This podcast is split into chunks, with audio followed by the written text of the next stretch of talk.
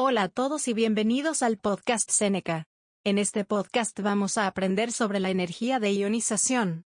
Vemos tendencias en la energía de ionización a través de los periodos, y hacia abajo de los grupos de la tabla periódica.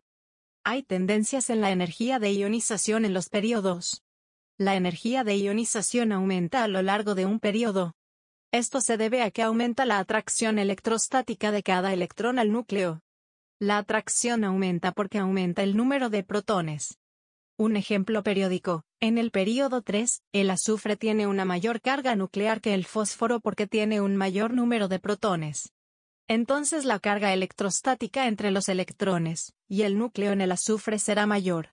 Entonces la energía de ionización es mayor. También hay tendencias en la energía de ionización en los grupos. La energía de ionización disminuye en un grupo, esto se debe a que el electrón externo está más alejado del núcleo hacia abajo del grupo.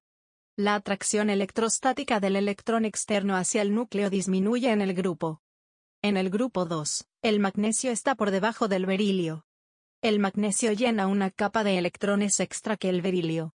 Esto significa que un electrón está más alejado del núcleo en magnesio y, por lo tanto, la atracción electrostática es menor. Entonces la energía de ionización del magnesio es menor que el berilio.